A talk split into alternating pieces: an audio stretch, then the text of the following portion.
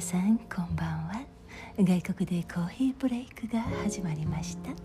お届けするのはともこです。7月になりましたね。今年の梅雨明けは早かったって聞いていますが皆さんがお住まいのあたりはどんな具合ですか？もうすっかり夏の気配かな。わあわあわあわあわ鳥ちゃんが。鳥ちゃんが一緒にお話ししようって。どうしましょう？続けようか？やめちゃおうか？まあいいや。外国でコーヒーブレイクいつもこんな感じですよね。さて、えー、年の半分が過ぎましたが7月ぐらいだとまだまだ気持ちに余裕がありますよね。これがあと数ヶ月もすると毎年恒例のあの感じ。年末に向かって忙しくなったりバタバタしてイライラすることも増えてわあもう今年が終わっちゃうってね。毎年同じでみんな慌ただしいのは嫌だなって思っているのにどうしても今のようなのんびりした気分でいられないのはなぜなんでしょうね。私も同じような感じですが今年はちょっと気分を変えて9月以降はもっと気持ちを穏やかに自然を楽しんでのんびりと人生の忙しい時期を一年の中で大変な時期を 豊かな気持ちで過ご過ごせる工夫をしてみようって思っています。私ね一年中夏が来る頃の気持ちでいられたらいいのになーって。いつも思うんですよ。季節の中でいつが好きって聞かれたらどれもそれぞれ良いところがあって決めがたいですよねって思うけれどでも夏はねなんだか特別なような気がします。皆さんはどうですか？子供の時の夏の思い出は？特にワクワク感が大きくて？何といっても夏休みですよね。親の気持ちこう知らずで本当に楽しいことだけでした。きっと今ほど異常に暑いということはなくて暑い暑い暑いよって言いながら外で遊んでプールに行って 兄弟と兄たちとあの高校野球を見ながらそうめんを食べてスイカを切ってもらって ちょっと眠くなったらお昼寝して起きたらかき氷を兄弟で食べてセミの声を聞きながら好きなことして遊んでいるうちに夕方になってああもうすぐ田舎のおばあちゃんのところに行くんだってワクワクしながら夜ご飯を待ってるの。夏祭りも子供会の花火大会もうん、遅くまで起きていられるのや縁日が嬉しくってって考えただけでもう夏が大好きって思います。今日はそんな気持ちでワクワクいっぱいの夏の訪れを思い出しながら皆さんとお話ししたいと思います。皆さんも冷たい飲み物片手に氷の音をカリンって鳴らしながらってうカリンカチンかな？なんか氷の音わからなくなっちゃった。何だったっけ？誰か教えてください。えとにかくキリッと冷えた。美味しい飲み物片手に子供の頃からの楽しい夏を思い出しながら聞いてみてくださいね。それでは夏の訪れとともに今夜の外国でコーヒーブレイク。始まり始まり。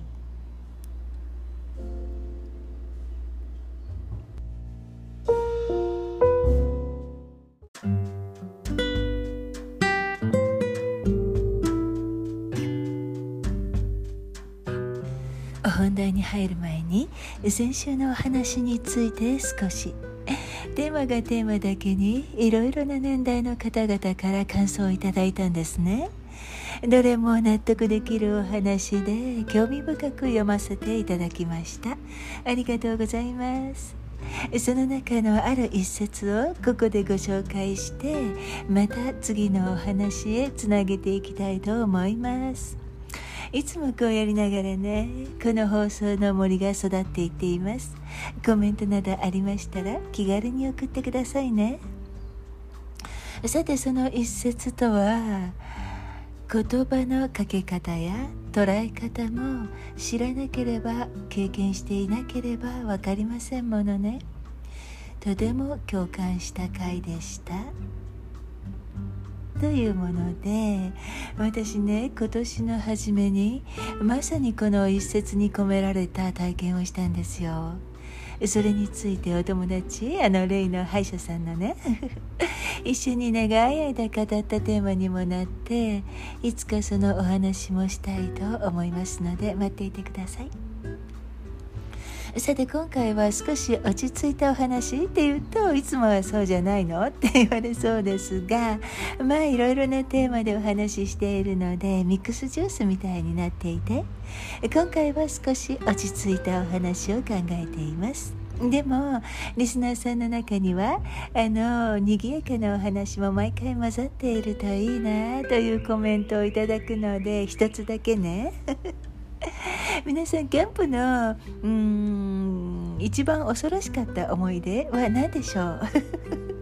私ね肝試しが本当に苦手なのでそれだけはご勘弁をという人生だったんですけれどそれよりもっと怖い体験をしたことがあります。あるよね。テントで寝ていると急にねパシッパシッて 何かが顔や体にねぶつかってくるんですね。結構大きなものがどんどんぶつかってきてそのうち子供たちも目を覚まし目をね覚まし始めちゃって 何かいるって大騒ぎになったんですよ。もう本当に大騒ぎっていう感じ。テントの中ですよ。もう日中はもうしなかが入らないように入り口は閉めていたのに。懐中電灯で照らしてみて私ねギャーって思いました。ピンポン玉みたいなもの何これって。そうやっている間にもうもうどんどんどんどんそれがテントの中で増えていて。大慌てで子供たちを連れて別のサイトテントサイトに避難しました。ものすごく力強いあの大きなものテントの中に大発生したもの。私がびっくりしてしまうほどのもの。さてそれは何だったでしょう？後で調べたら、うん、私たちがベースキャンプにしていたあの場所はねあれが発生する唯一のサイトだったらしいんですよ。他の場所では出ないそうでもうあの日大騒ぎしたのは私たちのグループだけだったの。信じられない。でも長いキャンプ生活でそれに遭遇したのはそれ1回でした。私は。よかった。いやもう絶対そこのサイトにはねないって先輩たちにも懇願したし。それが何だったかわかる方？知りたい勇気のある方？メッセージください。とも子さんそれはすごいですって絶対言われる自信があります。で今でもそれは怖い。でもここにはいないと思う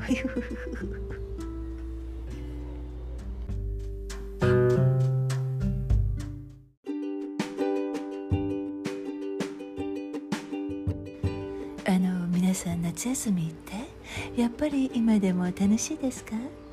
子供の頃と違って今は親になった方もいらっしゃると思うんですけれど日本の子供たちの夏休みは今でも私が子供の頃やってたようなことと同じことしてるのかなって思います。今日はキャンプのお話の続きをする予定なんですけれどいつか夏休み特集のお話したいなって。だってもう夏は何もかもキラキラ光って道を歩いているだけでウキウキするから私夏が大好きです。私が住んでいる州はね最高気温が39度近くなる時もありますし週によっては別の週ね。によっては、毎日40度くらいになるんですけれど海の近くだから風が吹いて気持ちいいんですよね。異国からの観光客でにぎわうしお魚も安くてみんなおおらかでのんびりしています。さて私が大学生の頃から社会人になってからもキャンプのお姉さんをしていたことは前にお話ししました。野外活動を通して青少年たちを健全に育成しましょうという教育委員会管轄の団体に所属していてその団体ではキャンプカウンセラーと呼んでいました。私はカウンセラーという呼び方にも慣れていますが皆さんはカウンセラーって何かうん特別に心理学の？って 想像しがちですよね。もちろん心理学の勉強会などもありましたが実際はキャンプのお兄さんお姉さんという方が近いしここでは親しみやすいと思うので放送を始めてからはキャンプカウンセラーでなくキャンプのお姉さんって私は言っています。そしてその団体も活動も私大好きだったんです。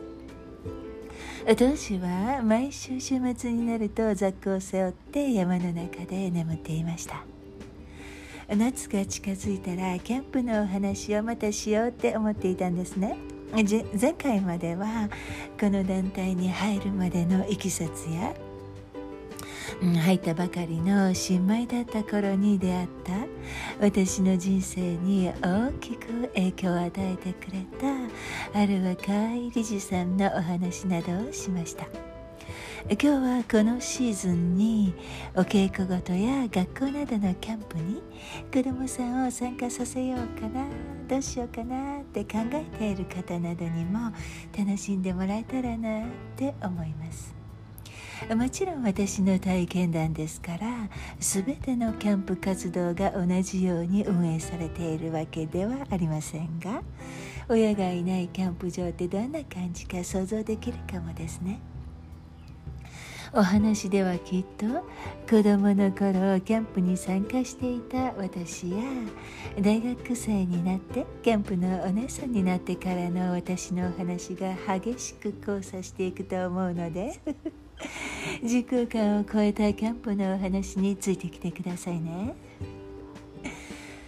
そもそも私は子供の時西が主催しているキャンプに行ってみると聞かれたら即答で行かない家でママと一緒にいるって答えるような自然は好きだけれどわざわざ家族から離れて生活するのは好きじゃないと思っていたような子供だったんですよ。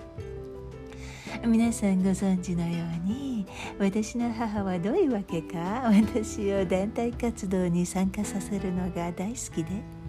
休みになったら必ず星を見る集いとか夜の動物を見つけようなんていう2泊3日くらいのキャンプ活動を見つけて申し込んでくるんですね。私の住んでいた地域の子どもたちを対象にした活動なんですが別の小学校の知らない生徒と混ざって生活するのが面倒くさかったんですよ。でも自然やそこで私たちのお世話をしてくれるキャンプのお兄さんやお姉さんのことは大好きでした。あのねキャンプのお兄さんってモテるんですよ。お兄さんね。子供たちにキャンプ中キャーキャー言われてます。将来私が入ったこの団体が子供の頃キャンプでお世話してくれた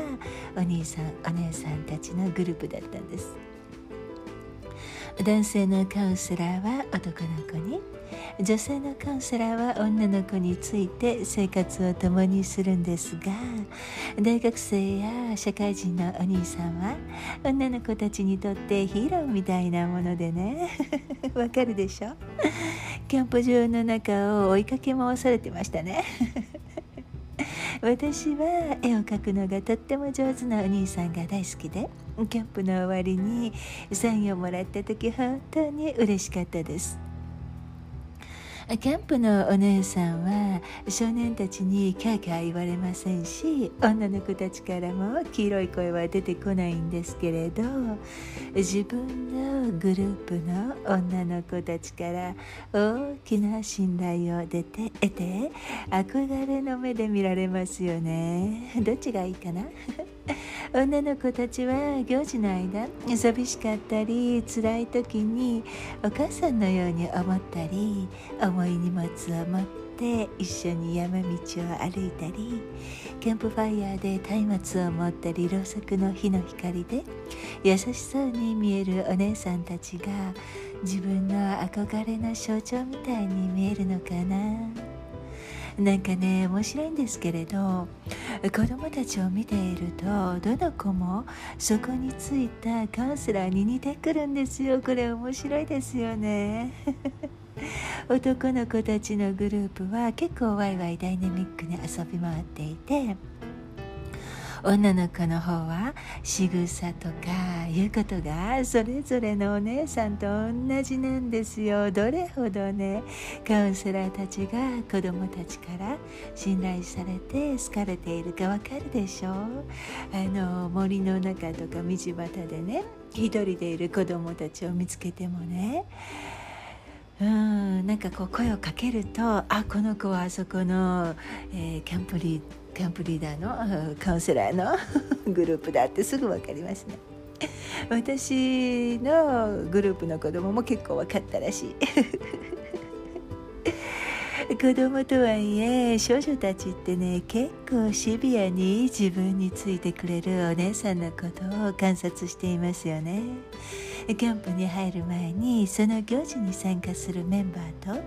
私たちキャンプカウンセラーの関係者がみんな集まって一緒にお話をする説明会があるんですけれどその時にね私別のグループのお姉さんが良かったなっていう女の子なんかいっぱいいましたよ。小学生と中学生のキャンプを主に担当していたんですけれど小さい子はお母さんたちに中学生くらいの女の子は友達同士でそんなことをこちらに聞こえるように言いますね。若いなったばかりのキャンプカウンセラーなんかそれでくじけてしまいそうになるんですが気にすることはないんですよキャンプに入ったらこの子たちいやでも私のことが好きになるんだろうからな。うしししって思ってたらいいよって。後輩カウンセラーたちにアドバイスしていました。キャンプも2日目くらいになると厳しい生活の中でお姉さんやお兄さんに教わることが多くって自然に「わあ私のグループのお姉さんかっこいい」って思う瞬間の連続なんですよ。とはいえお兄さんへの信頼はあっという間でお姉さんへの信頼がシビアな評価とともに出来上がっていくっていうのはねもうちょっとなって思うんだけれど だから自分の子供がキャンプに行くけれどグループのお姉さんが好きじゃないなんて説明会の後言ってもそこで心配しなくて大丈夫ですよ。行かせない方がいいかなとかグループ変えてもらった方がいいかななんて思わなくて大丈夫大丈夫。お姉さんが好き嫌いより自然の中の不便さやその不便さが便利に変わってくる時楽しさに触れるとお姉さんたちが女神様みたいに見えるんだから。子供の頃の私もそうだったしキャンプのお姉さんになってからは子供たちのシビアな目もまあついてきなよの精神であっという間に虜にさせてしまいます。どうこの余裕の笑い。キャンプのお姉さんお兄さんにとって一番手がかかるのはキャンプに慣れていない子どもたちじゃなくてキャンプ生活に慣れている子どもたちの方なんですね。それはなかなか手強い 何度もこの団体の行事に参加していてフィードフィールドも、うん、下手したら新米カウンセラーよりもよく知っていて お父さんやお母さんまでアウトドア好きでとかいうところの子供ちゃんがグループに来ると「おー」って ちょっと身が引き締まりますよ。中学生高校生のキャンプだったりすると逆にそういうこと一緒に盛り上がるのも早いんですけれどね。小学生はたまに言うこと聞かない時があるから。慣れてない子を引っ張っていってしまうのね。と言ってもねうん、所詮相手は子供だ賢くやりなさいよクールにねってアドバイスしますね。そういうアドバイスが必要になるのはほとんどが男性の方で ほやほやカウンセラーは「ああ参ったな」ってよく言っていました。キャンプのお兄さんも少年たちももう同じレベル。私は結構早いうちから子供付きのキャンプのお姉さんから離れてキャンプのディレクターになってしまったんですよね。あっという間に子供たちと一緒にいるのではなく行事やカウンセラーたちの面倒を見る方の立場になっちゃって 子供付きのカウンセラーになりたいなってよく思っていました もちろんディレクターの任務も面白かったんですけれど日中子どもたちと楽しそうに活動しているカウンセラーや子どもたちの声を聞くとうーんってね 子どもたちと遊びたいなって思っていました。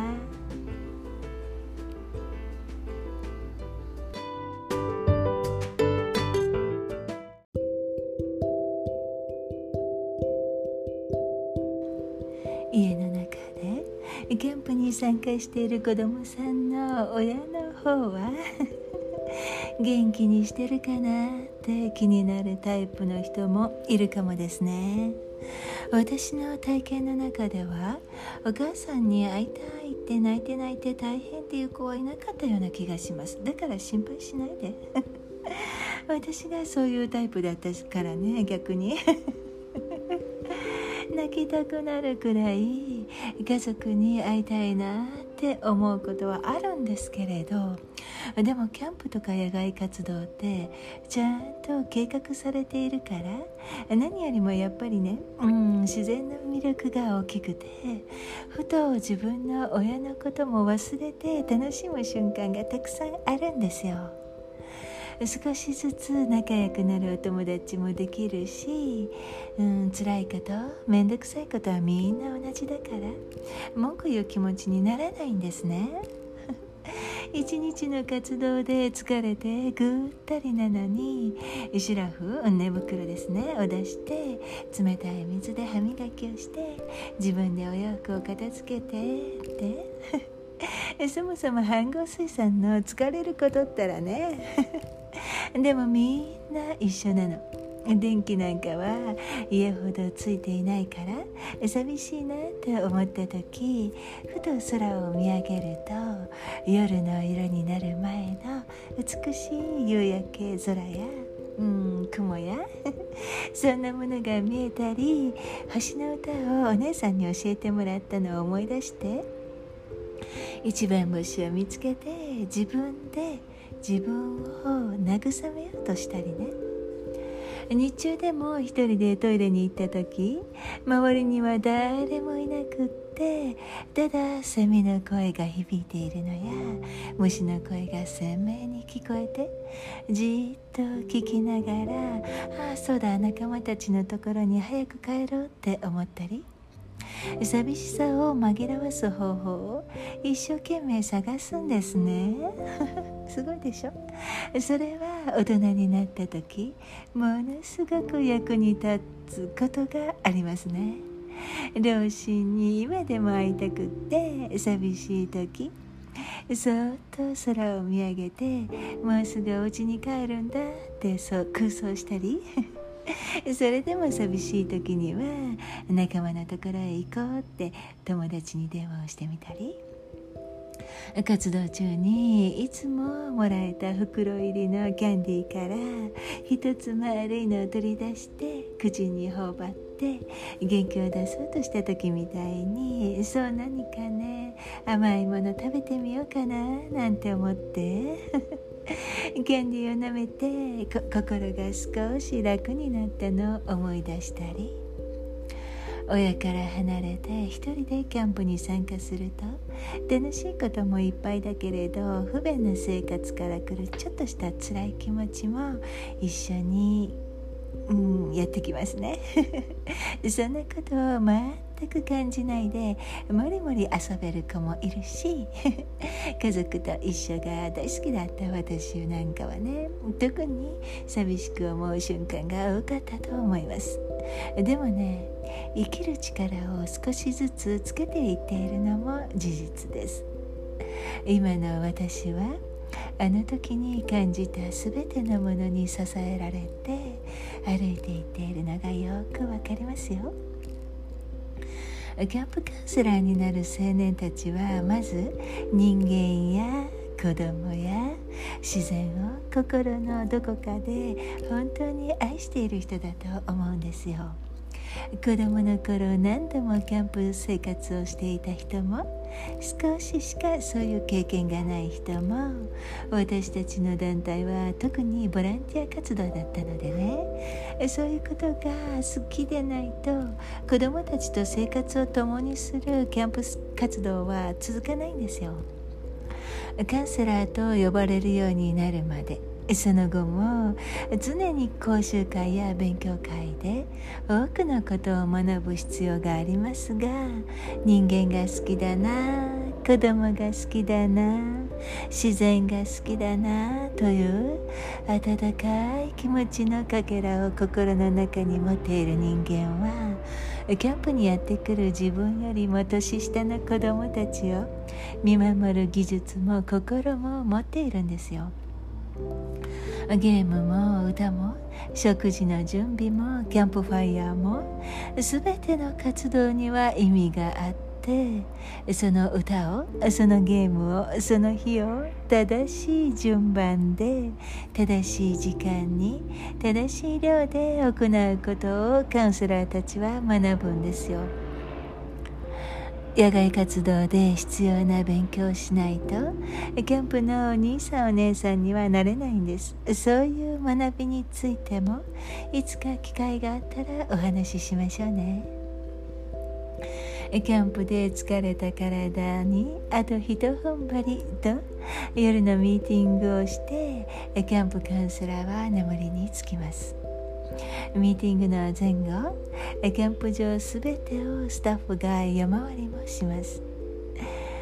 うんカウンセラーたちがねミーティングに集まっているので子供たちがテントの中で安全に眠っているか野犬や野生動物がやってくるような食べ物の残りかすやゴミが残っていないかファイヤーの後の肺に火が残っていないか？子供たちがすやすやと眠っている時そのご家族が子供のことを思いながら家で語ったり眠りについたりその間キャンプの全てを任された私たちのようなキャンプのお兄さんやお姉さんたちは自然の中を無心に歩いています。私は自分が所属していた団体の中でそれをずっと見てきたし子供の私をいつも野外活動に参加させていた母はそういう人間の美しい部分を信頼し大きな勇気とともに私の背中をそっと押したのだと思います。生きなさい生きなさい。それは必ず将来何かにつながるって。そういうところを信じていたのに違いないって思います。勇気も必要だったかもね。子供たちねこのお姉さん嫌いキャンプ嫌いって言いながらバスに乗って行ってしまった後は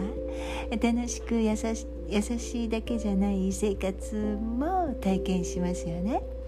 でもそんな風に不安そうにバスに乗っている子供やもらった甘いキャンディーの袋まるでお守りのように大事に手の中で握っている子供自分のお皿に少ししか食事を乗せられない子そんな子供たちの発信している小さなサインをキャンプカウンセラーは見逃せないです。見逃さないんじゃなくて見逃せないの。日々の学びと豊かな精神を使って子どもたちを自然の中へ引き込んでいきます。頑張れ。先週お話しした言葉。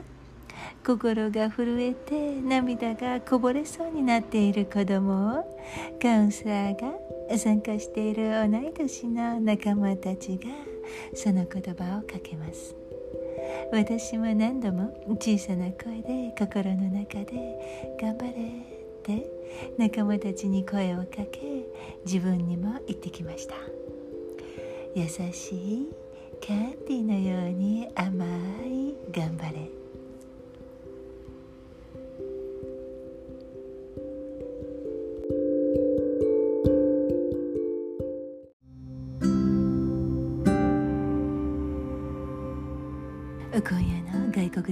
ーヒーブレイクいかがでしたか？キャンプの面白話の前にキャンプに送り出すかどうか迷っているママやパパがいたらと思って。子供たちをお世話する立場の人間がどんな感じでキャンプ場や山の中に入っているかとか。家族と一緒にいるのが大好きな子供私みたいなのね。